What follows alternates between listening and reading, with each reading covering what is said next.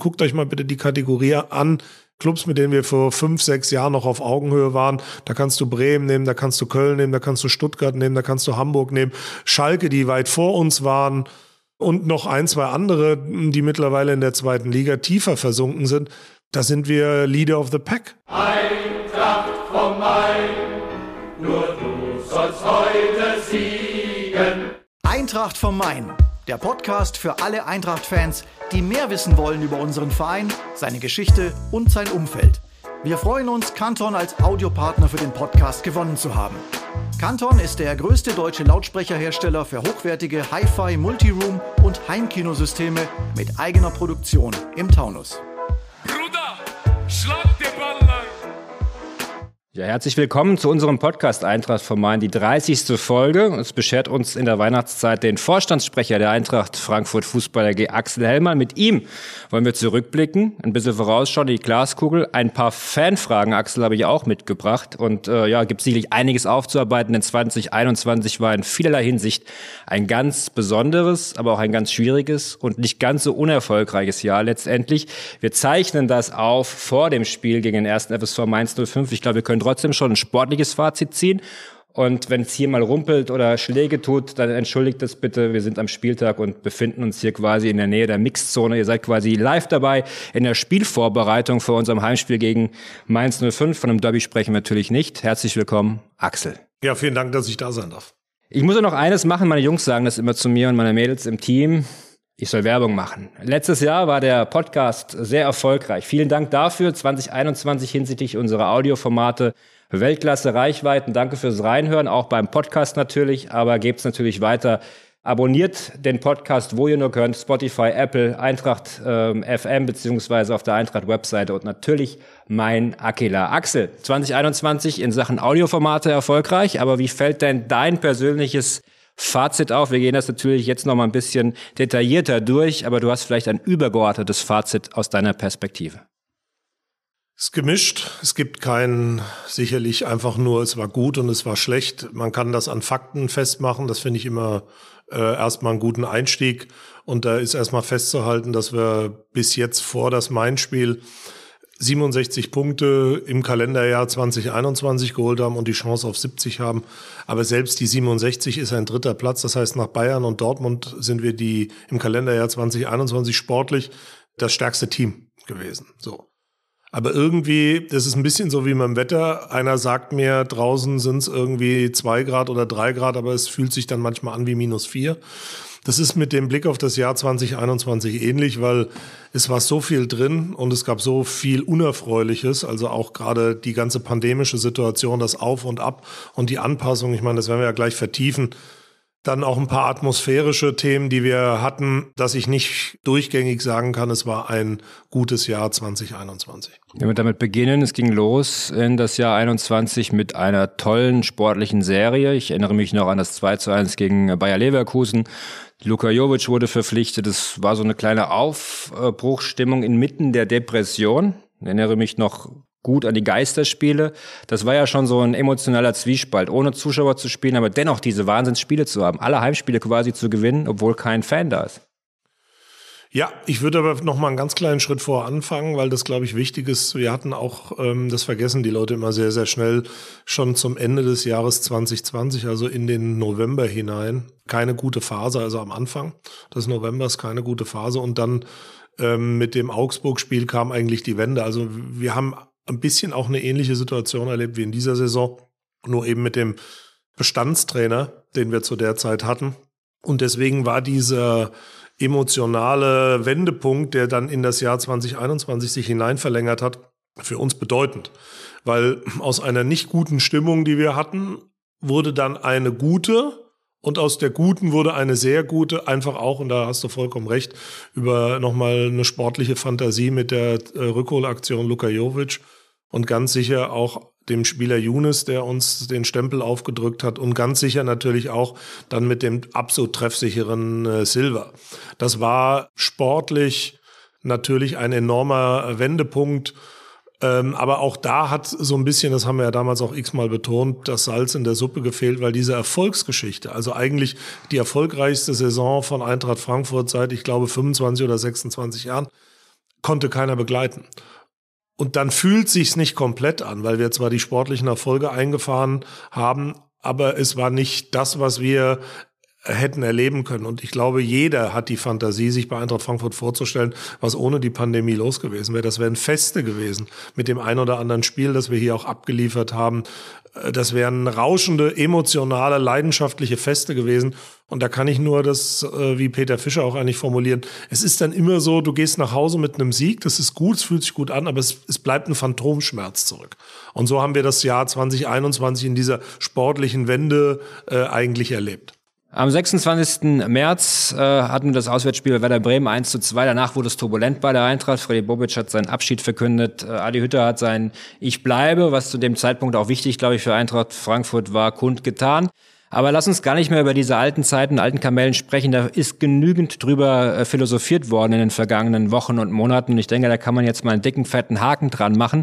Das Entscheidende war aber, dass in dieser Zeit des Wechsels einiges im Club passiert ist und äh, Markus Krösche dann irgendwann heraus resultiert ist. Das ist eine ganz spannende Phase gewesen. Wie blickst du darauf zurück?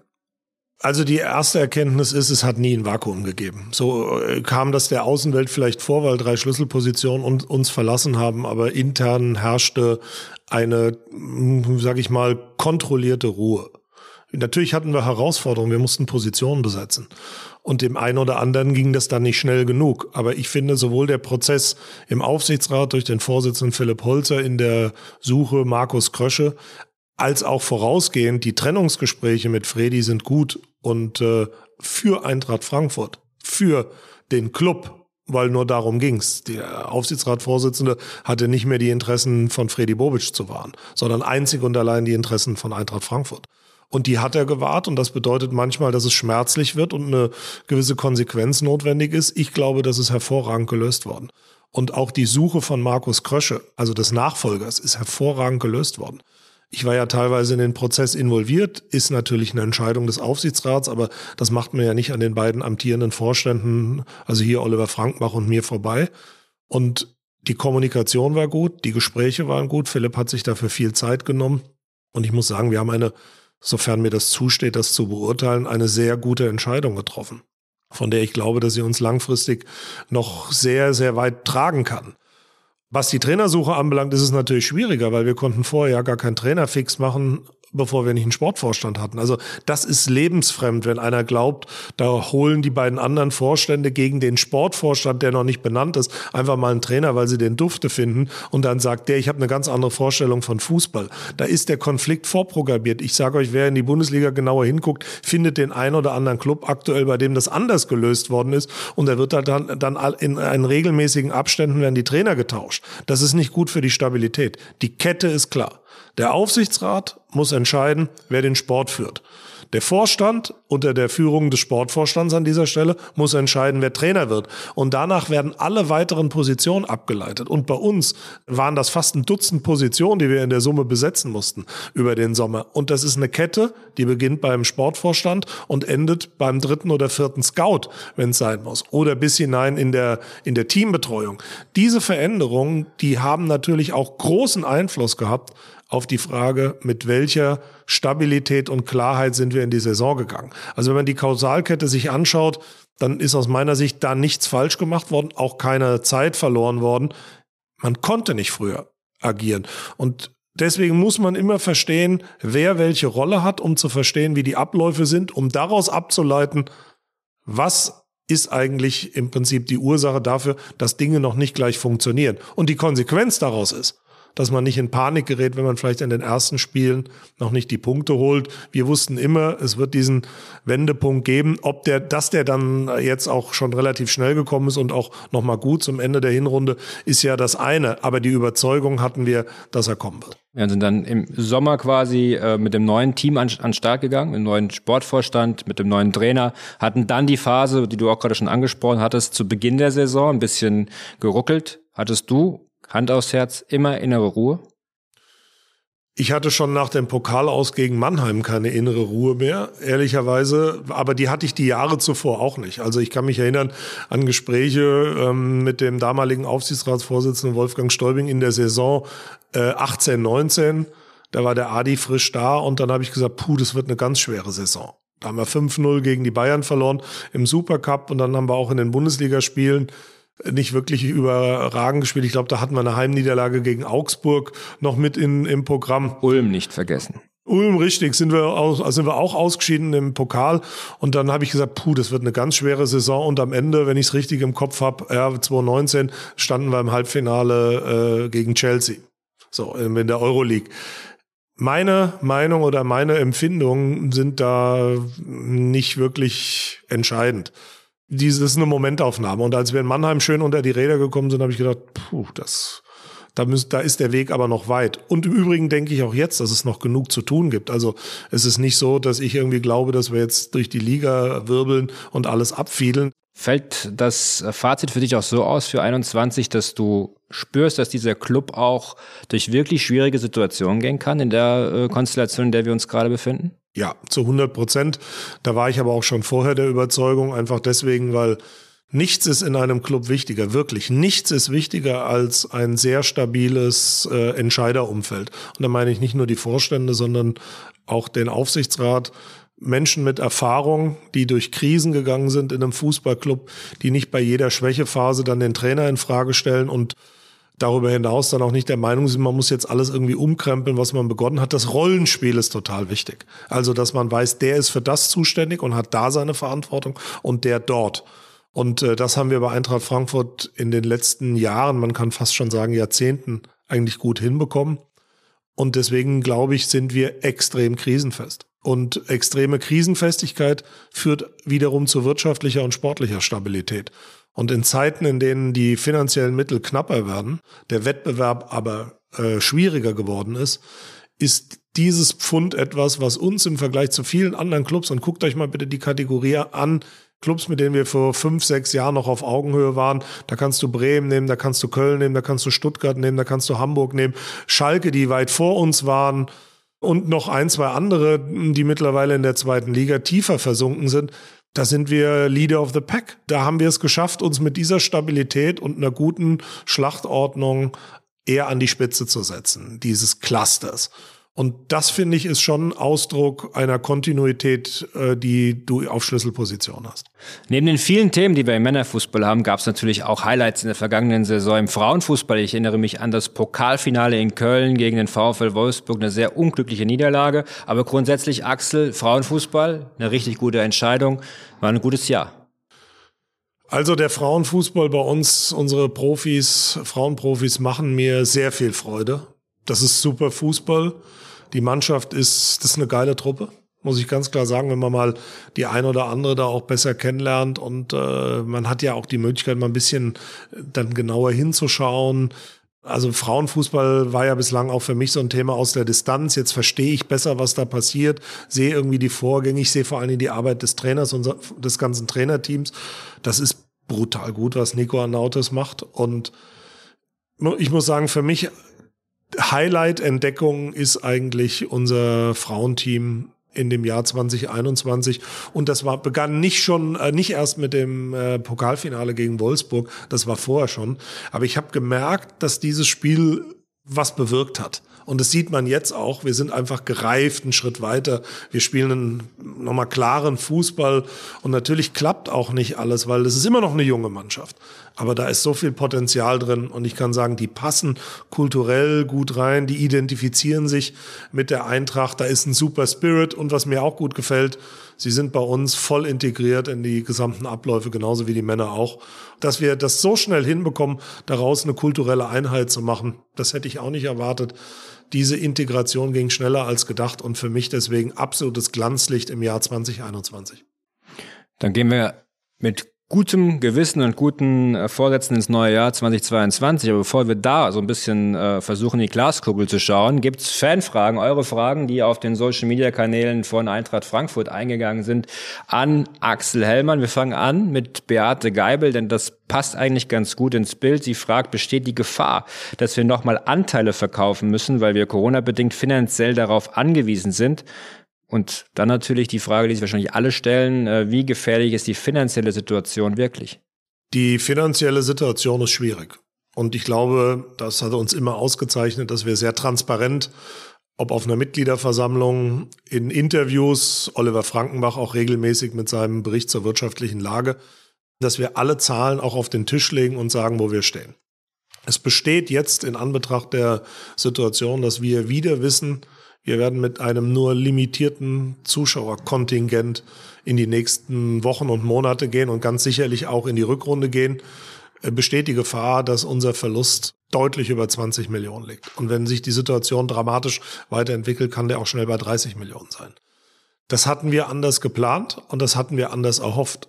Und wir müssen auch sagen, das sind Verlustgrößen, die werden wir nicht mehr über Transfers abdecken können. Den ein oder anderen Transfer in der Vergangenheit gemacht zu haben, war ja richtig und gut. Das ist auch unsere Philosophie. Aber wir müssen auch ehrlicherweise sagen, das sind Größenordnungen, die werden wir nicht mehr schaffen über Transfers zu kompensieren. Wir brauchen also wirtschaftliche Stabilität und da müssen wir uns Gedanken drüber machen, woher die kommen kann. Deswegen der, die Frage von Anteilsverkäufen, das ist, würde ich anders formulieren, die Frage Eigenkapital ja, in die Fußball AG zu holen, also Kapitalerhöhung zu machen, kann kein Thema sein, das wir gänzlich ausschließen. Dafür ist die Lage, mit der wir in die, auf den nächsten Sommer zusteuern, zu prekär. Deswegen ausschließen tun wir nichts. Aber bevor wir diesen Weg gehen, müssen wir versuchen, erstmal alle intern Stellschrauben zu drehen. Und da gibt's immer zwei Seiten an der Wurst. Wenn du links abbeißt und mehr Umsätze versuchst reinzuholen, ist das das oberste Ziel. Deswegen so weit wie möglich kommen in der Euroleague, gute Partner dazu gewinnen im Sponsoring-Bereich und tatsächlich zu versuchen, auch hier den äh, Hospitality-Bereich so lang wie möglich offen zu halten, weil da kommt für uns das meiste Geld rein. Und auf der anderen Seite sehr kostenbewusst äh, in das nächste Kalenderjahr zu gehen. Und dann wird sich sicherlich auch die Frage stellen, können wir uns alles erlauben, was wir uns vorgenommen haben an Projekten? Das kommt auf uns zu. Da sind wir gerade in der Diskussion, aber wir fliegen ja auch ein bisschen mit verbundenen Augen. Alle vier Wochen ändert sich die Lage. Alle vier Wochen äh, stehen wir vor neuen Herausforderungen. Wird ja uns sicherlich auch gleich beschäftigen, wenn wir über Zuschauerrückkehr, Ticketing und alle anderen Fragen. Aber diese Gemengelage, dass du eigentlich nie lange planen kannst, ist fast das größte Problem vor der Wirtschaftlichkeit. Da liegt der Ursprung unserer, unserer Herausforderung. Mhm. Hier gibt es noch die Frage natürlich 50 Prozent der Anteile und so weiter. Ich glaube 50 plus 1, da brauchen wir nicht drüber zu diskutieren. Ja, also ich werde jetzt hier mich nicht hinstellen und nochmal den Schwur 50 plus 1 machen. Den kennt jeder, den weiß jeder. Da sind wir klar verortet und äh, das ist für uns eine heilige Kuh. Stadionniveau bei Null fragt, schöne SGE auf äh, Twitter. Ähm, ist das wirklich so, dass wir jetzt wieder so ein bisschen den Anschluss verloren haben oder ist es so, dass wir auch trotzdem noch stabil sind, weil eigentlich geht es ja allen Clubs so? Es gibt aber Clubs, die haben eine andere ähm, Ertragsmechanik. Ich mache das mal am heutigen Gegner an Mainz 05 fest. Die haben nie riesen Zuschauerzahlen gehabt. Das heißt, die haben sich stabilisiert über Fernseheinnahmen, die haben eine kluge Transferpolitik gemacht. Die haben einfach dadurch, dass sie viel weniger, ein, dass das Umfeld kleiner ist und ihre ganzen Anzahl von Fanclubs, Anzahl von zu betreuenden Kunden, Abwicklung im Zuschauerservice nicht die Dimension hat wie im Vollbetrieb bei uns und dann auch noch in den letzten Jahren mit sehr viel Euroleague äh, gepaart ist der Verlust, den die dadurch hinnehmen, nicht so groß. Und ich sage das mal abstrakt, Eintracht Frankfurt ist über die Wucht der Basis ob im Stehplatz oder im VIP-Bereich, ob bei den äh, kleinen Unternehmern, die bei uns auch alle in der Hosp im Hospitality-Bereich ähm, viel, in vielfacher Weise sich betätigen, bis hin zu den absoluten Top-Sponsoren, super breit aufgestellt. Wir sind gewachsen mit dieser Wucht, mit dieser Menge, mit dieser Masse, mit dieser großen Unterstützung. Ist doch klar, dass wenn uns die pandemische Lage diesen, äh, diese Nabelschnur mal abschneidet oder sie zumindest äh, einquetscht, dass wir darunter leiden, weil der Transfer eben nicht so, so gut funktioniert, wie er vorher funktioniert hat. Also du wächst stark damit, aber du verlierst auch deutlich mehr, wenn es nicht mehr so kommt. Und das bedeutet aber im Umkehrschluss, wenn wir jetzt hingehen und sagen, wir bauen alle Synapsen in die Märkte ab und sparen extrem. Wir aber nicht in der Lage sein werden, wenn die pandemische Lage mal vorbei sein wird, wieder den Reaktor richtig mit Tempo hochzufahren. Wir müssen also einen Apparat auch kostenseitig vorhalten, der sobald es der Markt irgendwie wieder zulässt, aber auch das alles wieder bedienen kann, was an Nachfrage kommt. Und das macht unsere Situation schwieriger als die von Mainz oder Hoffenheim Äh, oder auch von Wolfsburg, bei denen ist sowieso nochmal anders, weil die hinten dran ja Volkswagen haben. Oder bei Leverkusen, die aber auch hinten dran Bayer haben. Und deswegen wird es eine gewisse Gruppe geben von Vereinen, die mit einer nicht so starken Kostenbelastung wie wir aktuell möglicherweise sich verbessern im Wettbewerb in der Pandemie. Aber es gibt dann auch Vereine, die wie wir, Stuttgart zum Beispiel oder Köln, extrem unter der Pandemie leiden. Wie das ausgehen wird, wird auch eine Frage sein, wie wir uns sportlich aus der Affäre ziehen. Aktuell, glaube ich, haben wir von all diesen Clubs, also den guten Traditionsclubs, die ähm, quasi ausgeben, was sie einnehmen, schon einfach die beste, äh, mit Mönchengladbach die beste Ausgangslage. Das müssen wir erhalten. Das ist oberste Pflicht und deswegen ganz oben steht immer, nichts mit dem Abstieg zu tun zu haben. Und das sage ich auch dieses Jahr, dass wir gut Luft geschafft haben oder Platz geschaffen haben zwischen uns und dem Relegationsrang, ist etwas, da kann man als Frankfurter in dieser Situation sich schon drüber freuen. Was mehr kommt, ist mehr, aber das ist erstmal das oberste Ziel. Sehr gut. Thomas Mosch fragt. Thomas Mosch, einer der Postkarteninitiatoren. Wir erinnern uns, 2021 in der Endphase der Saison gab es, glaube ich, 3000 Postkarten, die hier reingeflattert sind äh, ähm, als Unterstützung für die Mannschaft äh, zur Champions League Qualifikation. Vielen Dank auch nochmal dafür den Einsatz, denke ich. Ähm, Thomas Mosch fragt, glauben Sie, dass über die Corona-Pandemie die Eintracht einen Teil ihres Publikums verloren hat? Selbst wenn es keine Beschränkungen mehr gibt, wird das Stadion dann wieder regelmäßig ausverkauft sein. Das ist also quasi neben der wirtschaftlichen wirtschaftlichen äh, Aspekt ist das nun natürlich noch mal der emotionale Faktor. Wir werden alles dafür tun, dass es so eine Delle nicht gibt. Ich würde aber sagen, dass es eine Zeit braucht, bis diese breite Emotionalität wieder alle so erfasst hat, wie es vorher der Fall war die Ursachen sind so verschieden. Ich glaube, das würde einen eigenen Podcast füllen, um sich den, mit den Ursachen dafür auseinanderzusetzen. Ich will nur mal zwei, drei exemplarisch nennen. Auf der einen Seite, dass bei uns natürlich die gesamte Fankultur sehr stark sich in Gruppen bewegt, die, die viel Gemeinsames gemacht haben, für die das einfach auch ein Gruppenerlebnis ist. Nicht nur einfach die Eintracht sehen und hinfahren, sondern das mit viel Gemeinsamkeit auch am Spieltag zu verbinden bis in die späte Nacht hinein übrigens. So, und auf der anderen Seite Menschen, die erkannt haben, dass es viele Dinge gibt, die man auch außerhalb des Fußballs äh, machen kann und dann so eine gewisse Distanz entwickelt haben und gesagt haben, das Leben bietet auch ein paar schöne Themen. Und dann gibt es sicherlich noch eine dritte Kategorie, vielleicht wahrscheinlich noch viele andere, aber sicherlich auch noch eine, die sagen, naja, wie der Fußball sich an der einen oder anderen Stelle entwickelt hat, da identifiziere ich mich nicht mehr damit. Ich bin mir aber bei einer Sache total sicher. Wenn es ein Club schafft, die Emotionalität wieder so zu wecken, wie es war oder annähernd so zu wecken, dann wird es die Eintracht sein, weil wir haben den Draht zur Basis nie abreißen lassen. Wir haben auch den Draht zum Fanbarat, zu unseren Gruppen nie abreißen lassen. Und wenn man da auch in die äh, Verlautbarung, ob das bei der FUFA ist, aber auch beim Fanclubverband, aber auch bei den Ultras, an, die letzte Stellungnahme, wenn man da mal genau zwischen den Zeilen liest, da steht auch klar drin, dass es nichts gibt, was sie quasi ihrem Club vorwerfen. Und das, glaube ich, ist schon das Gefühl, also das mir entgegengebracht wird von vielen organisierten Gruppen, aber auch einfach nur Fans.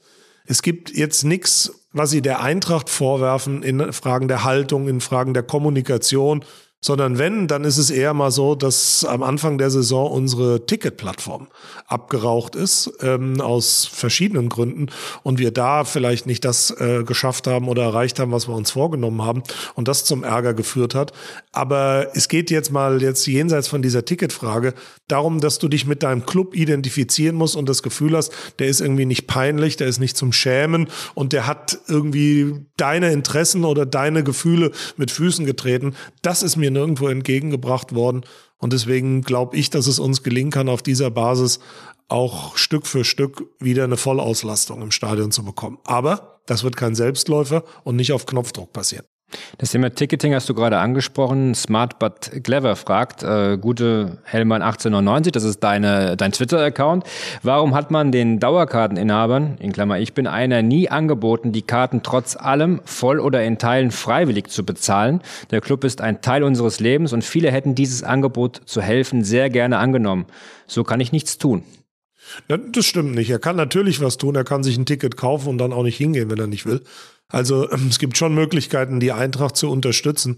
Aber ich finde es unredlich, das zu machen. Also es ist ja keine Verpflichtung, aber ich hätte es auch als Angebot nicht gut gefunden, weil ich auch ein bisschen das Gefühl habe, wir legen die Last des pandemischen, wirtschaftlichen pandemischen Problems bei uns auf die Menschen, die sowieso auch schon belastet sind. Vielleicht täusche ich mich, aber ich habe schon auch und kriege das auch mit in vielen Gruppen, dass es schon auch zu enormen wirtschaftlichen Problemen bei dem einen oder anderen gekommen ist. Vielleicht hätten wir das tun sollen, vielleicht müssen wir es mit Blick auf die nächste Saison machen, wenn wir nicht vom Fleck kommen, dass wir einfach sagen, so passt mal auf, jeder kann eine Dauerkarte kaufen, auch wenn er nicht hingehen kann, nicht verpflichten, sondern als Angebot. Ich glaube, wir sollten, bevor wir die Leute in die Haftung nehmen, also das ist vielleicht die aller, allerletzte Patrone, um dann zu sagen, wir brauchen die Euros der, der Basis ganz dringend quasi wie eine Spende. Sollten wir es versuchen, erstmal über das System zu lösen. Das ist immer noch unsere Herangehensweise. Aber es hat vielleicht noch die Zwischenfrage natürlich immer so ein bisschen auch zu Schwierigkeiten beim Abruf geführt, weil die nächste Frage geht in die Richtung auch Digitalisierung. Ähm, man muss es vielleicht den Leuten draußen mal erklären, wie der Vorgang eigentlich ist. Ne? Man bekommt vom Gesundheitsamt das Go, dass man äh, quasi so und so viele Zuschauer beherbergen darf an dem Tag oder äh, die da sein dürfen. Und dann ist am Ende die große äh, Frage, wie lange Vorlaufzeit hat man eigentlich? Man muss dann äh, die Dauerkarteninhaber und die Mitglieder äh, voranstellen und hat dann vielleicht noch 24 Stunden, vielleicht 28 Stunden für einen freien Verkauf. Vielleicht kannst du noch mal so ein bisschen da so ein bisschen was zu sagen. Mache ich gerne. Also richtig ist, und da glaube ich, braucht man auch keine Schwalberei irgendwie hier veranstalten. Technisch hat nicht alles funktioniert, wie es hätte funktionieren sollen. Jetzt nicht auch irgendwie bei allen, sondern in einigen Fällen, aber zahlreichen Fällen und zu vielen Fällen. Das hatte was damit zu tun, dass der Warenkorb äh, nicht funktioniert hat oder zwischendrin einfach mal bei der, bei der Auslösung abgestürzt ist wir hatten ein Problem, teilweise die Lasten richtig abzufangen. Das war wahrscheinlich das Größte. Aber die Lasten muss man erklären. Man muss erklären, wie es dazu kommt. Ich will da jetzt nicht zu juristisch und zu technisch werden, aber man muss die Fakten halt wissen. Wir haben in Hessen eine Verordnung, die ändert sich, ändert sich alle vier Wochen. Auf der Grundlage dieser Verordnung stellen wir einen Antrag beim Gesundheitsamt für die Durchführung der Spiele.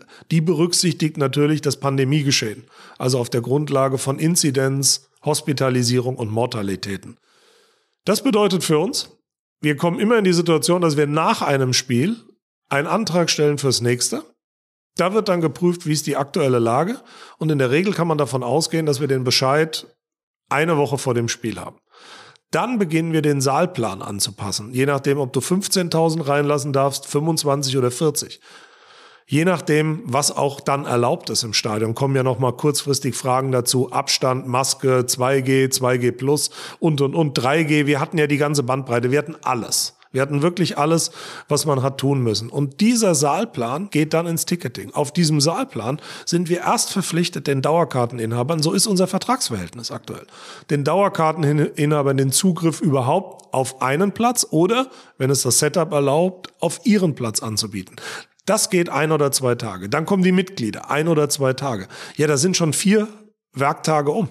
Und dann hast du in der Regel noch eineinhalb Werktage, bevor das Spiel beginnt. Also von Freitagmorgen, sage ich mal, bis Samstagnachmittag für den freien Verkauf. Jedes Mal greifen natürlich dann sofort, wenn die Welle freigeschaltet wird, Tausende von Leute zu. Also war das zumindest in der, in der heißen Zeit. Und ich glaube, wir haben dann auch dazu gelernt, dass wir noch viel mehr maximieren müssen, weil die Leute kommen da nicht gleich durch. Die starten die Anfrage technisch, technologisch zehnmal, elfmal und das ist im Prinzip quasi wie ein Angriff auf unser System. Das kann das nicht abarbeiten. Ich will es auch gar nicht entschuldigen. Das ist ein Thema, das wir in den Griff bekommen mussten. Das haben wir auch jetzt im Griff. Das funktioniert auch. Also aktuell liegen uns keine Probleme beim Ticketing vor, aber wir haben natürlich ein paar Leute verärgert. Und das müssen wir äh, wieder hinbekommen. Aber, und das sage ich auch ganz klar für die Zukunft, es führt an diesem Ticketmodul bis hin zu den Dauerkarten kein Weg vorbei, weil ich kann, ohne dass wir das schon letztendlich entschieden haben, eine Sache klar sagen. Uns wird die Pandemie begleiten. Und wir werden den Impfstatus bei den Leuten, die in das Stadion kommen, zumindest in ganz, ganz überwiegender Zahl erfassen müssen. Das heißt, wir werden eine individuelle Vertragsbeziehung haben müssen, was bedeutet, dass jeder Dauerkarteninhaber in Person und mit seinem Impfstatus bei uns hinterlegt sein muss.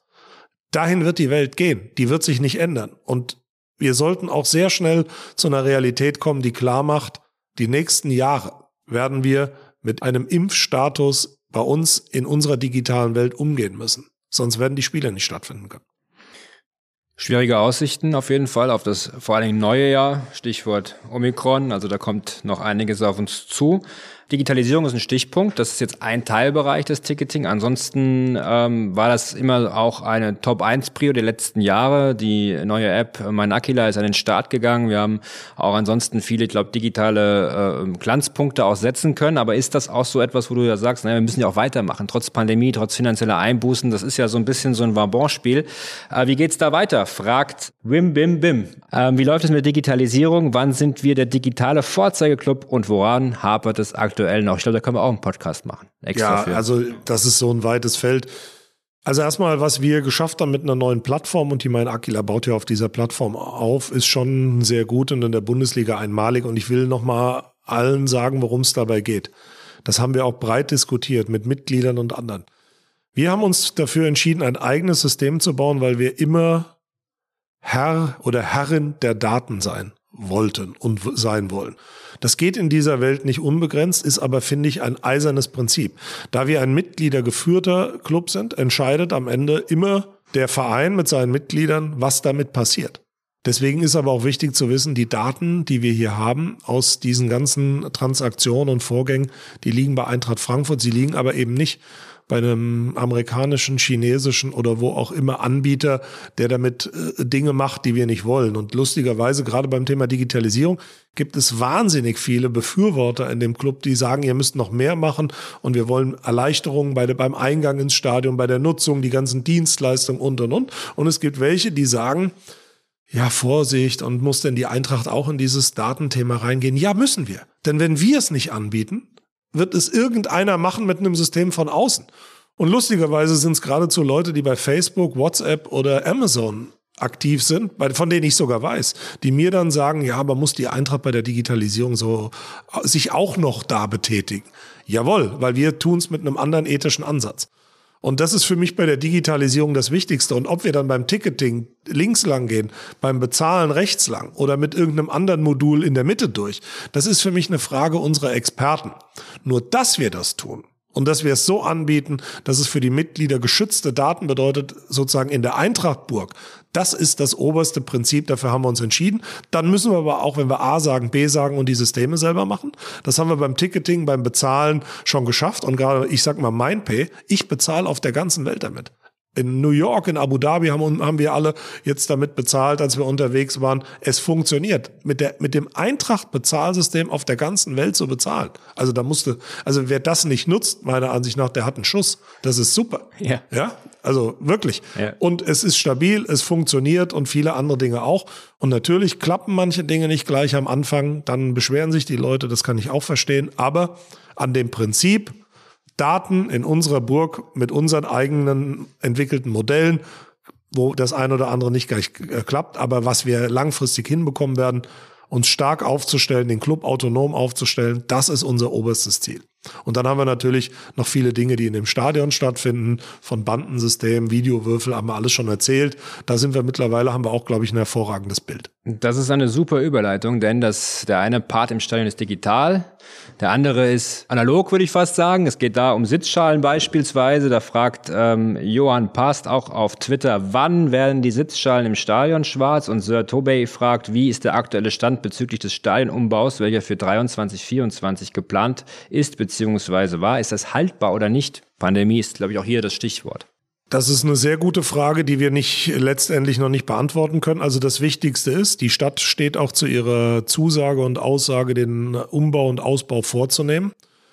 Wir haben weniger jetzt unmittelbar durch die Pandemie, sondern über äh, Lieferengpässe, die die Pandemie auch gerade bei Baumaterialien in verschiedensten äh, Sortierungen auslöst. Vielleicht noch mal ein Fragezeichen hinter dem Zeitplan. In jedem Fall müssen wir diese Saison 23, 24 nutzen. Beziehungsweise wir müssen fertig sein, weil wir haben ja im Sommer 24 die EM. Prinzip ja? war, glaube ich, 22 geplant. Wenn genau, fangen wir auch an, aber ja. wir müssen in der Saison mit allem durch sein. Idealerweise im Sommer. Also im Sommer 23, damit wir in die Saison 23, 24 starten können. Inwiefern sich das in den einzelnen Maßnahmen äh, dann abspielt, weiß ich nicht. Die Sitze werden angepasst, wenn die Umbaumaßnahmen in der NWK abgeschlossen sind, also wenn die Erweiterung abgeschlossen ist. Und dann wird es schwarze Sitze geben und ich glaube auch, dass wir das sicherlich dann mit im, in neuen Dauerkartenverträgen oder Verhältnissen so abbilden werden, dass jeder die Möglichkeit bekommt, quasi seinen Sitz zu benamen oder sich den zuzulegen oder sein eigen zu nennen. Also irgendeine besondere Sitzaktion werden wir da schon machen. Aber sie werden schwarz. Und die blauen kann ja jeder mitnehmen? Das ist, glaube ich, Stadtthema, ne? Können wir nicht beantworten. Ich glaube, die äh, Stadt verwendet die für irgendwas anderes noch, ja, aber die blauen sind mir auch ehrlich gesagt ziemlich wurscht. Mir auch. Hauptsache es wird schwarz, ja. weiß und rot im Stadion, so wie sich das gehört. Wir gucken nach 2022, das neue Jahr. Viele, viele Themen liegen da wieder auf dem Tisch und sicherlich kommen wir nicht drum herum, nochmal die Pandemie ins Visier zu nehmen, die Politik auch ein Stück weit, denn da gibt es ja viel Unverständnis und viele Dinge, die man auch als Fußballfan tatsächlich schwer verstehen kann. Wir schauen nach England, äh, wir schauen nach Amerika, wir schauen in verschiedene andere europäische Länder natürlich und sehen volle Stadien, geimpfte Menschen, die sich über einen Spieltag freuen. Und in Deutschland herrscht die äh, Tristesse und es wird auch immer wieder von der Demut des Fußballs gesprochen. Das ist ein heikles Themenfeld, auf dem wir, auf dem wir uns jetzt so ein bisschen ausleben werden, die nächsten paar Minuten. Aber ich glaube, es ist wichtig auch, da so ein bisschen unsere Meinung äh, kundzutun. Warum glaubst du, ist es in Deutschland äh, so, so, so schwierig, während es in anderen Ländern funktioniert? Volle Stadien trotz der Pandemie mit Impfen. Ich glaube, das geht tief in Mentalitäten rein oder Einstellungen oder kollektive Gedächtnisse, die Menschen in anderen Ländern, in anderen Kulturkreisen haben. Grundsätzlich ist das ja jetzt kein neues Phänomen. Ich sage mal, alle, die im Februar mal nach London fahren, sehen bei acht Grad Frauen im Minirock auf der Straße, äh, wo du dann sagen würdest, also Miniröcke sind ja okay, aber bei acht Grad ist dann immer kühn und dann sagt ihr, die die haben anderes Schmerzempfinden. Also irgendwas muss, wenn du auf so einer Insel lebst und von Stürmen umtobt bist, muss dir eine andere Resilienz gegen Angst oder Kältegefühle oder sowas geben. Aber jetzt Spaß beiseite. Ich glaube tatsächlich, es gibt unterschiedliche Mentalitäten. Aber das überzeugt mich nicht. Ich bin schon der Überzeugung, dass wir vorsichtig sein müssen und dass man auch ähm, Corona höchster Sensibilität anpacken muss. Deswegen kann ich sogar verstehen, dass wir hier harte Maßnahmen in Deutschland äh, ergreifen, weil die Situation jetzt so ist, wie sie ist. Aber dass sie so ist, wie sie ist, ist ein Versäumnis, das mit der Politik nach Hause geht. Und zwar zu 100 Prozent. Weil ich kann mich erinnern, dass äh, wir vor einem Jahr sehr gut vorhergesehen haben, wenn wir im Frühjahr rauskämen. Wie nutzen wir die Zeit, um uns vorzubereiten? Da wurde dann vor einem Jahr gesagt, jetzt geht die Impf- Kampagne los, dann wird es eine zweite geben und dann wird man überlegen müssen, und soweit waren wir dann im Frühjahr, wie boostern wir die Leute wieder mit Blick auf den nächsten Winter und wie rüsten wir Schulen um mit Luftfiltern und all diesen Dingen. Also das ist eine, eine enorme Bandbreite von Maßnahmen, die auf dem Tisch lagen und dann ist Deutschland in den Wahlkampfmodus gefallen. Und zwar relativ schnell im frühen Sommer, also eigentlich schon im Mai und im Juni und da ist nichts mehr passiert. Und all das, was wir hätten machen müssen, Impfstoff vorordern, Boosterkampagnen aufsetzen, Impfzentren wieder entweder erhalten über den Sommer oder in den, über den Herbst in den Winter hinein oder neue aufgleisen, ganz klar Organisationskampagnen, Digitalkampagnen vorbereiten und auch mit Blick auf den Fußball hätte ich klar gesagt, nutzt den Fußball, um seine, um die Gruppen, die an dem Fußball hängen, nicht nur Hardcore-Fanszenen und andere, davon zu überzeugen, sich durchimpfen zu lassen. Wir hätten ganze Impfstraßen hier entstehen lassen können. Können wir immer noch. Können wir immer noch. Genau, aber ich sage jetzt mal mit Blick auf die Situation, in der wir stehen. Und wir haben es ja gemacht dann aus Eigenregie. Aber warum hat es niemand, der quasi von staatlicher Seite her ein Impfinteresse hat, frühzeitig einfach mit den großen Anlaufpunkten besprochen? Und da sind für mich Versäumnisse, die ich verorte unter dem Thema Wahlkampf, Konzentration auf Nebenthemen, die Hoffnung, dass schon irgendwie alles gut geht eine gewisse Leichtfertigkeit im, im Umgang mit äh, Zukunftsfragen, weil allen war klar, nochmal so eine zweite Situation, wie wir sie jetzt haben, da werden die wirtschaftlichen Einschnitte tiefer und schwerer. Und deswegen können wir uns jetzt wahrscheinlich der aktuellen Situation nur mit drastischen Maßnahmen erwehren. Aber die Ursachen, dass wir jetzt in so einer drastischen Situation aktuell sind, liegt ja noch nicht an Omikron. Sondern das ist eine fünfte Welle, von der schon wieder erzählt wird. Und jetzt wird mit Tempo darauf hingearbeitet, alle schnell durchzuimpfen und zu boostern. Haben wir jetzt schon vier oder fünf Mal gehört. Und, und, und. Ja, ja, aber jetzt passiert das, was vor vier Monaten hätte passieren müssen. Und deswegen kommen wir nochmal in so eine missliche Lage, dass andere Länder damit aktuell noch anders umgehen. Volle Stadien in England, ich weiß nicht, ob das so eine gute Entscheidung ist. Wir werden sehen. Wir können nicht in die Glaskugel schauen. Vielleicht kommen die Engländer da besser durch als wir in der aktuellen Lage. Ich glaube es aber nicht, sondern ich glaube, dass der, dass es dort härter einschlagen wird, als es in den letzten eineinhalb Jahren in England eingeschlagen ist. Also das heißt auch aus deiner Sicht, die Zuschauerreduktion ist auf jeden Fall sinnvoll und macht, äh, ist nachvollziehbar. Ist nachvollziehbar. In der aktuellen Situation ist sie nachvollziehbar. Meiner Ansicht nach wäre es aber vermeidbar gewesen. Mhm. Das heißt aber für die Zukunft, wir äh, schauen trotzdem, ob wir weiter unterstützen können, Impfkampagnen anbieten können, dass wir aus dieser Situation rauskommen. Wie gehen wir da mit um? Wie kann die Politik uns da unterstützen, beziehungsweise wie können wir da in Dialog kommen? Der Peter hat es ja in seinem Interview ganz klar gesagt, wir haben die Bühne, wir haben die Plattform und wir haben die Organisationsmöglichkeiten zu helfen, das zu organisieren. So wie bei uns quasi Ticketing funktioniert, könnte man sich anmelden an Spieltagen oder auch außerhalb. Wir, wir können große Menschen Massen steuern. Das haben wir hier gezeigt. Es gibt keinen im Rhein-Main-Gebiet, der quasi mehr Menschen während der Pandemie zur Veranstaltung bewegt hat wie wir. Also punktuell zu einem bestimmten Zeitpunkt. Und das lässt sich übertragen auch auf besondere Kampagnen. Aber das setzt voraus Organisationsfähigkeit der Gesundheitsbehörden und Verantwortungsträger und dass genug Impfstoff da ist. Und den Willen, das zu tun. Am Gesundheitsamt Frankfurt wird es nicht scheitern, das weiß ich jetzt schon. Da wird es eher ein Problem sein, die haben so ein Regionalitätsprinzip, dass wenn wir sowas machen, sich die Frage stellt, darf Frankfurt der Impfstoff auch für einen aus der Wetterau zur Verfügung stellen?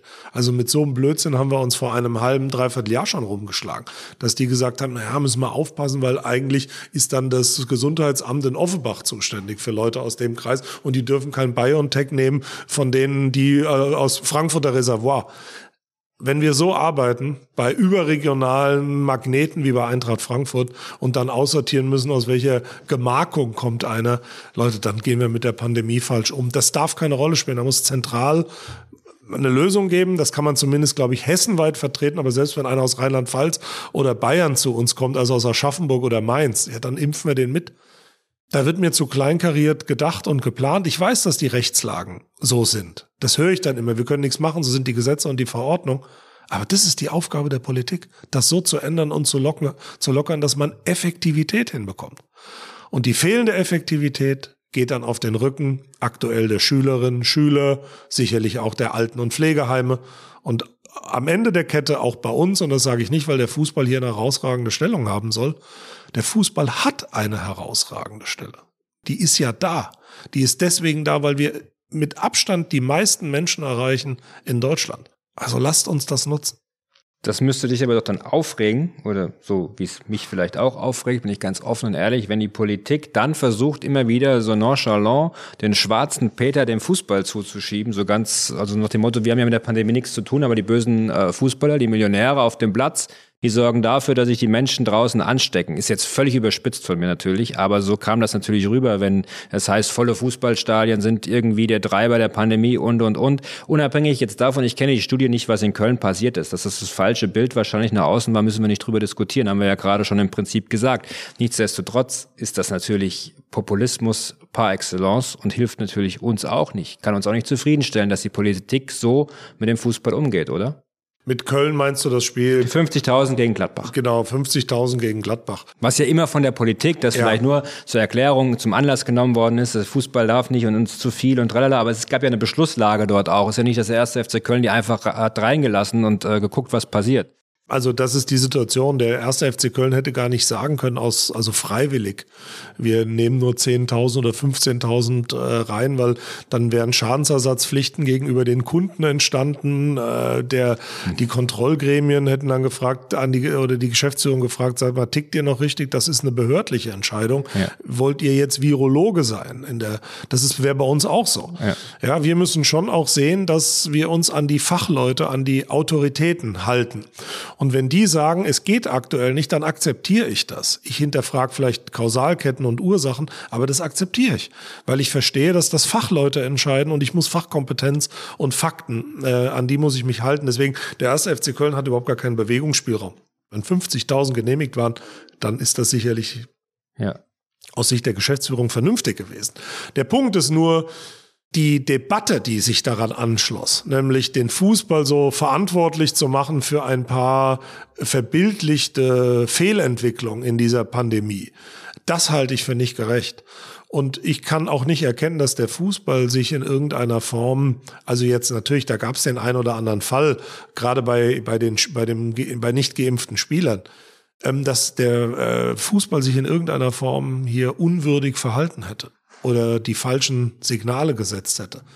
Wir haben im Fußball, finde ich, von Beginn an A, mit einem guten Hygienekonzept auf die Pandemie reagiert, um, die, um den Spielbetrieb fortzusetzen. Berufsausübungsfreiheit war das Stichwort. Wir haben frühzeitig Konzepte entwickelt, um Zuschauer reinzulassen, atmend, also nicht volle Häuser oder null, sondern eben mit Doppelschachbrett und bestimmten Zugangsunterschieden, 3G, 2G, abgestuft, um der äh, Pandemie gerecht zu werden. Ich kann nicht erkennen, dass der Fußball in irgendeiner Form für eine Fehlentwicklung verantwortlich ist. Und ich kann übrigens auch nicht erkennen, dass der Fußball der Hort der Ungeimpften wäre, weil wenn man sich die Spieler anguckt, da gibt's ja gewisse Zahlen, also in der Summe glaube ich mittlerweile 97 Prozent Geimpfte, dann sind wir eher in der Fußballbranche sehr vorbildlich unterwegs. Über durchgeimpfte Spieler haben wir gesprochen, über die Politik haben wir geredet. Lass uns nicht ganz so depressiv bleiben, sondern ein bisschen positiv nach vorne schauen. Ähm, es gibt einige Themen, die im kommenden Jahr auch anstehen für Eintracht Frankfurt. Wir haben auch äh, dank unserer Fans äh, das Thema aufgegriffen, wie kommen wir wieder zurück, auch zu unseren Fans. Da sind einige Maßnahmen geplant, die haben noch nicht kommuniziert. Da wird eine offizielle Kommunikation im Januar erfolgen, aber du kannst uns schon einen kleinen Teaser darauf geben. Was haben wir vor? Wie immer viel. Und äh, das muss natürlich sich alles auch in die ganze sportliche Entwicklung und wirtschaftliche Entwicklung einfügen. Aber ich würde es mal so sagen, es gibt drei Säulen, die wir neben dem ganzen Alltagsbetrieb äh, hinbekommen müssen. Ich habe ja vor einiger Zeit gesagt, mal so ein bisschen griffig, mehr Wetterau, weniger Asien. Heißt, dass man mehr Wetterau macht, aber nicht nur Wetterau, sondern vor allen Dingen natürlich in der Region sich betätigt. Etwas weniger international, aber auch international. Und wir müssen ganz klar unsere Nachhaltigkeitsstrategie äh, schärfen das äh, ist nicht nur die Erwartungshaltung vieler Menschen und Sponsoren und Partner im Umfeld von Eintracht Frankfurt, sondern einfach auch unser Beitrag ähm, für eine gesellschaftliche Entwicklung oder zur guten gesellschaftlichen Entwicklung. Ich fange nochmal vorne an, kurz mit dem Thema die Eintracht in der Region. Hätte uns jetzt die Pandemie in den letzten Wochen keinen Strich durch die Rechnung gemacht, hätten wir das auch schon öffentlich bekannt gegeben. Das wird dazu führen, dass sowohl die Profi-Männer als auch die Profi-Frauen, aber auch die Traditionsmannschaft und die Fußballschule erheblich mehr machen wird. Wir wollen Ende Januar dazu öffentlich rausgehen. Ich glaube, dann ist die Aufmerksamkeit auch da. Das hätte jetzt vor Weihnachten keinen äh, Sinn gemacht, das ausführlich zu erklären. Aber im Kern steht schon, dass wir uns mehr in der Region zeigen, aber auch dort zusammentun mit Vereinen, die ebenfalls mit ihrer Jugendarbeit, mit ihrer, mit ihrer Ehrenamtsstruktur durch Corona erheblich unter Druck und wirtschaftlich in Schwierigkeiten gekommen ist.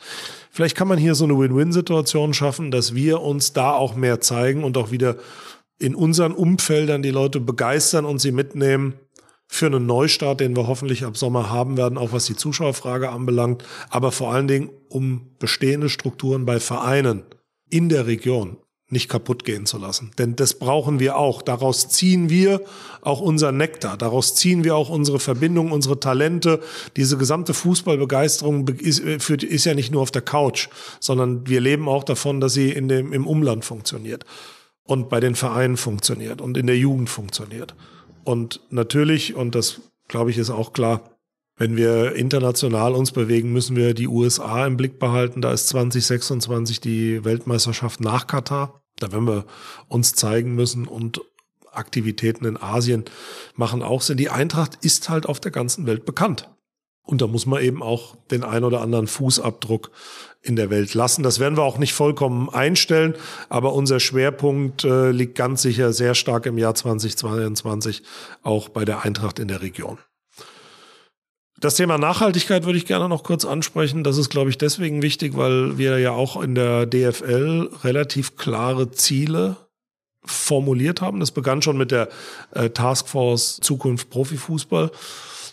Das haben wir, glaube ich, relativ gut hinbekommen. Ich habe ja selber in dieser AG Nachhaltigkeit der DFL mitgearbeitet. Dass Nachhaltigkeit ins Lizenzierungsverfahren hineinbekommen ist, also damit ein scharfes Schwert werden wird und damit auch die Maßnahmen und die Parameter ein scharfes Schwert sein werden. Das ist schon was Besonderes und ich glaube, das ist bei keiner anderen Liga in der Welt so. Jetzt geht es darum, was macht Eintracht Frankfurt. Wir haben bestimmte Maßnahmen natürlich schon hinbekommen und manche übrigens mit unglaublich großem Erfolg. Ich hätte auch nicht gedacht, dass die Hyundai-Aktion mit den 99 Kona für 99 Euro so einen Run auslöst. Das hat super funktioniert. 800 Bestellungen in kürzester Zeit. Also wenn wir 2000 oder 5000 hätten, würden die auch über die Theke gehen. Ist A ein gutes Auto, auch schön ein klein und ein guter Flitzer. Aber was ich besonders finde, es ist unser Weg in die E-Mobility. Und da wollen wir als Eintracht Frankfurt auch in die Richtung wollen wir weiter pushen. Das bedeutet aber auch infrastrukturell Ladestationen im Proficamp, Ladestationen am Riederwald, Ladestationen im Stadion.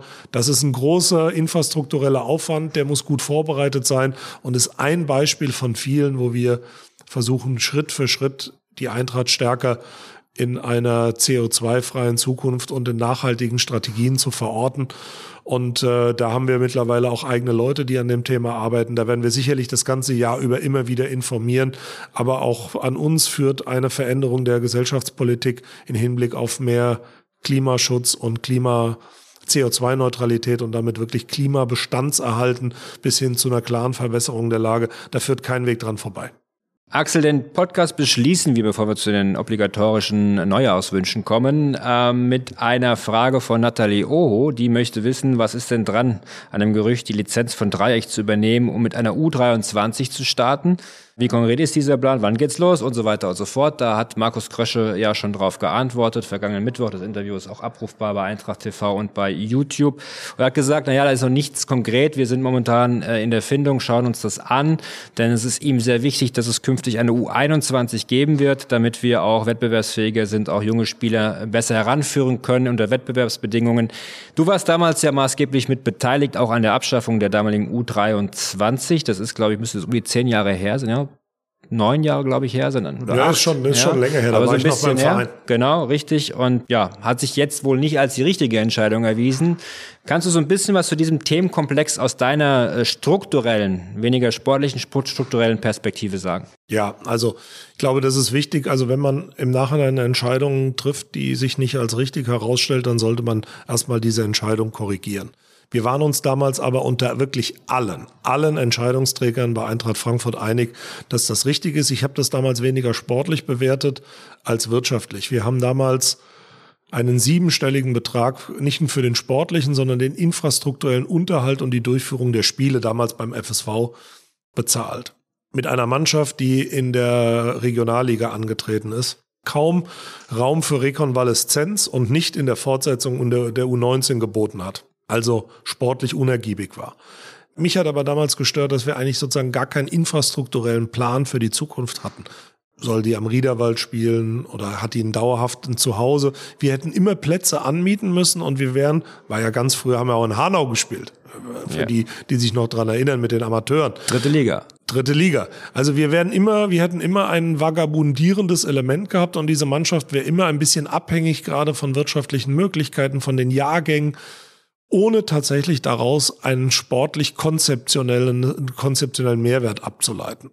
Das ist jetzt anders, weil Markus damit da einen relativ klaren Plan verfolgt, aber auch hier bleibt, wenn man das einführt, und ich muss sagen, ich wäre auch ein Befürworter einer solchen Einführung, dann muss man sich überlegen, wo findet das statt? Und da kommen wir wieder an ähnliche Fragestellung. Riederwald geht nicht, Stadion geht nicht, Bornheimer Hang geht nicht. Ja, Rot-Weiß-Stadion, also Brentano-Bad geht nicht, weil da jetzt auch die Frauen sind. Und da sind wir dann beim Thema Dreieich, wo es gehen würde, aber da gibt es den SC Hessen Dreieich und da muss geklärt werden, ob das irgendwie zusammenpassen kann oder nicht. Diese Entscheidung ist noch nicht getroffen worden. Wir wollen in Bälde, weil es für mich eng miteinander zusammenhängt, die Einführung und auch die Frage, wo es infrastrukturell möglich ist, zusammenzutreffen. Diese Entscheidung wollen wir kurzfristig treffen, weil wir ja dann auch entsprechende Anträge stellen müssen beim Hessischen Fußballverband. Und es macht nur Sinn, wenn man es als Paket entscheidet. Und deswegen, ich würde das unterstützen. Ich weiß, dass Markus das auch wichtig ist, aber wir brauchen ein Gesamtpaket. Wir können nicht einfach sagen, wir machen es wieder und dann haben wir keine Ahnung, unter welchen Rahmenbedingungen das stattfindet. Deswegen es wird, ist es angestrebt. Ich glaube, es ist sportlich auch sinnvoll, so wie Markus äh, die Themen konzipieren will. Aber dann müssen wir auch ein paar andere Dinge mitentscheiden, denn so ein bisschen halbgar oder mittendrin darf es dann nicht sein. Entweder machen wir es ganz oder gar nicht. Schönes Schlusswort, ganz oder gar nicht. Viele Projekte auch für 22 im Petto. Das wird wieder ein richtig spannendes Eintrachtjahr. Darauf können wir uns sicherlich wieder verlassen. Axel, the stage is yours. Ich bitte dich darum, mal an unsere Podcast-Gemeinde äh, abschließende Jahresworte zu finden und äh, ja, vielleicht auch ein kleines Schlusswort zu sprechen.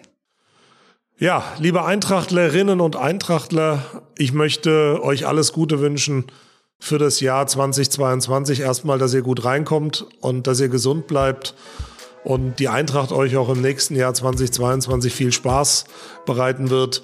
Das Wichtigste ist für mich, dass wir es schaffen, und da sage ich nichts Neues, die Pandemie mit allen Furchen, die sie auch in unsere Leben geschlagen hat, zu überwinden. Und ich wünsche mir ein einziges Mal wirklich ein volles, lebendiges, leidenschaftliches Stadion.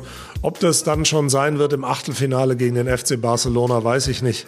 Aber es wäre ein guter Anlass. In diesem Sinne, alles Gute.